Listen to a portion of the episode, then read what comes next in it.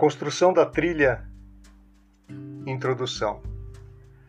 Costumo mencionar em algumas palestras, treinamentos e na prática cotidiana como consultor de empresas que acredito muito mais na consistência de quem constrói a trilha do que aqueles que simplesmente a conhecem.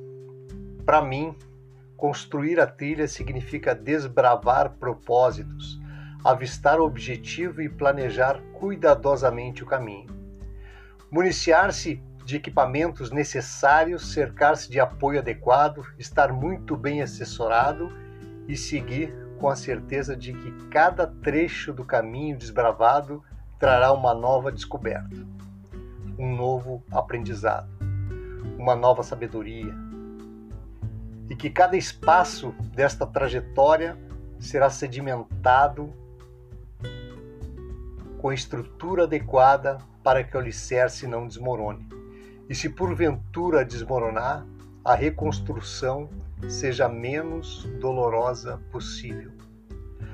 A sabedoria e conhecimento trazidos por aqueles que constroem a trilha, para mim, atingem a nota cheia. Não desafinam. Não existe semitom. É importante esclarecer que não me refiro aos profissionais que saem de sua formação acadêmica e assumem posições de liderança nas, nas organizações. Estes construíram sua trilha teórica, que é fundamental para que esse processo aconteça. Mas é importante ter a humildade para buscar o complemento, o chão de fábrica, Gemba, para daí então ganhar segurança para conquistar seus objetivos profissionais e pessoais. Me refiro sim àqueles que chegam de paraquedas, famosos jabuti no poste, termo muito usado para indicar que alguém os colocou ali, pois sabemos que este animalzinho é desprovido desta habilidade. Vem me questionando nos últimos meses sobre esta ideia maluca de iniciar esse podcast.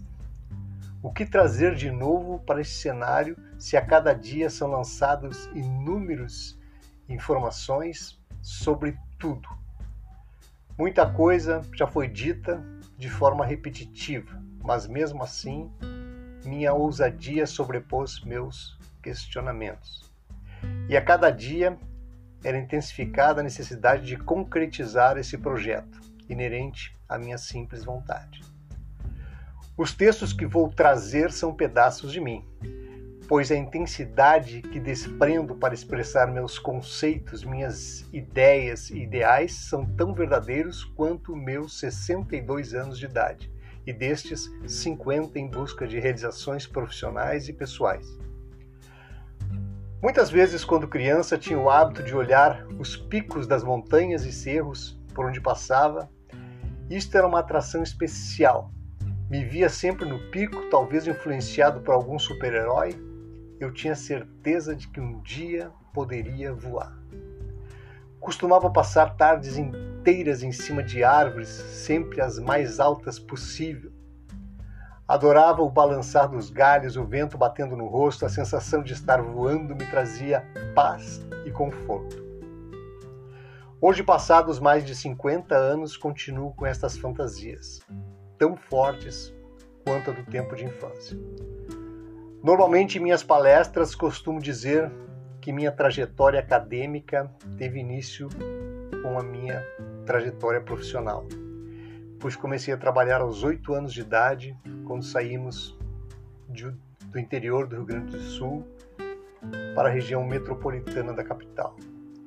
Naquele tempo, a falta de recursos já afetava meu inconformismo por querer algumas coisas básicas que as crianças da minha idade normalmente tinham.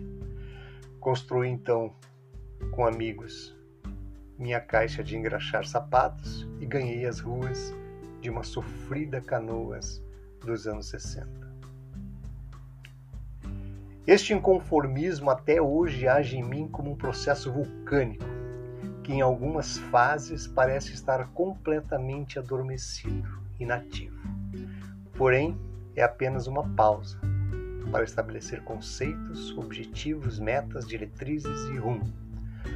Onde, uma vez isto bem entendido, a erupção torna-se inevitável para perseguir o próximo degrau da trilha.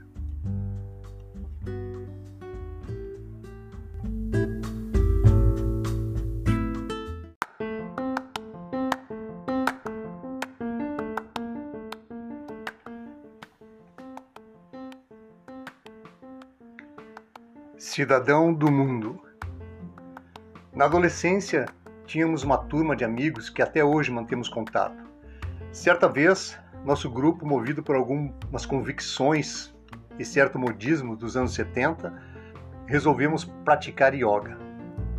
Para isso, tínhamos a árdua tarefa de acordar às 5 horas da manhã, por duas ou três vezes da semana, reunir a turma em uma esquina qualquer da Vila dos Bancários, lugar em que passei parte da minha adolescência e juventude, e pegar um ônibus em direção ao Parque Farroupilha, onde já havia uma turma de jovens de outros locais e com a mesma empolgação querendo entender um pouco mais desta prática.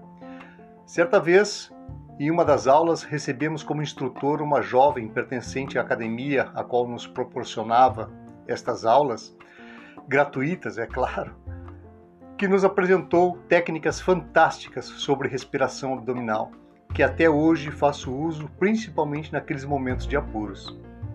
Acredito até que deveria usar mais. Ao término da aula, nossa mestra juntou suas coisas, agitou sua bolsa, a tiracolo e nos deu um tchauzinho e saiu sem olhar para trás. Ao observar isto, meu amigo, meu grande amigo Nicomedes, fez um comentário que passei parte da minha vida com ele gravado em algum lugar da memória, sem ter uma explicação que pudesse expressá-lo. Olha só, ela veio aqui, nos passou a mensagem e foi embora. Bah, admiro isso. Ou seja, cumpriu sua missão e se foi. Naquela época, talvez nenhum de nós conseguíssemos entender ou explicar com palavras o que realmente estávamos percebendo ou sentindo. Passados alguns anos, mais ou menos 45, consigo fazer algumas ligações com este fato, ou seja, qual é a sua missão?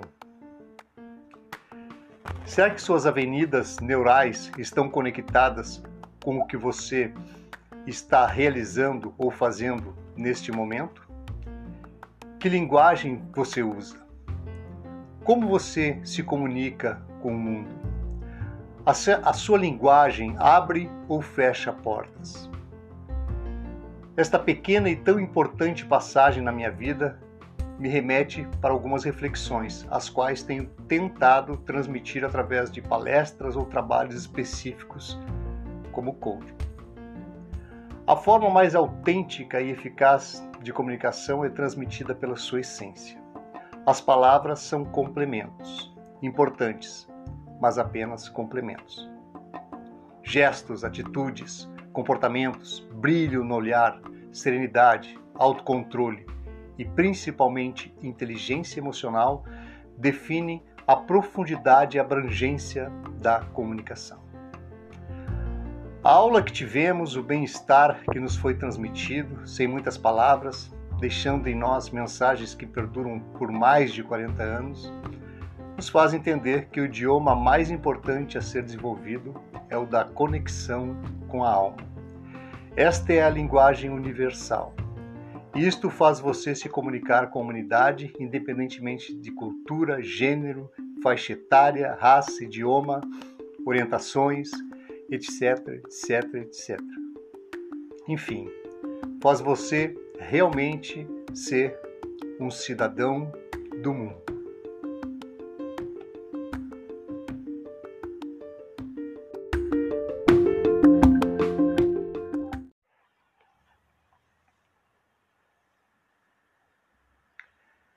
Cidadão do mundo. Na adolescência, tínhamos uma turma de amigos que até hoje mantemos contato. Certa vez, nosso grupo, movido por algumas convicções e certo modismo dos anos 70, resolvemos praticar yoga. Para isso, tínhamos a árdua tarefa de acordar às 5 horas da manhã, por duas ou três vezes da semana, reunir a turma em uma esquina qualquer da Vila dos Bancários, lugar em que passei parte da minha adolescência e juventude, e pegar um ônibus em direção ao Parque Farroupilha, onde já havia uma turma de jovens de outros locais e com a mesma empolgação, querendo entender um pouco mais desta prática. Certa vez, em uma das aulas, recebemos como instrutor uma jovem pertencente à academia a qual nos proporcionava estas aulas, gratuitas, é claro, que nos apresentou técnicas fantásticas sobre respiração abdominal, que até hoje faço uso principalmente naqueles momentos de apuros. Acredito até que deveria usar mais. Ao término da aula, nossa mestra juntou suas coisas, ajeitou sua bolsa, a tiracolo e nos deu um tchauzinho e saiu sem olhar para trás. Ao observar isto, meu amigo, meu grande amigo Nicomedes, fez um comentário que passei parte da minha vida com ele gravado em algum lugar da memória, sem ter uma explicação que pudesse expressá-lo. Olha só, ela veio aqui, nos passou a mensagem e foi embora. Bah, admiro isso.